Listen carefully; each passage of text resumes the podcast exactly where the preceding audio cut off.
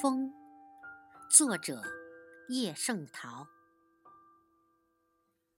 谁也没有看见过风，不用说我和你了。但是树叶颤动的时候，我们知道风在那儿了。谁也没有看见过风，不用说我和你了。但是树梢点头的时候，我们知道风正走过了。谁也没有看见过风，不用说我和你了。但是河水起波纹的时候，我们知道风来游戏了。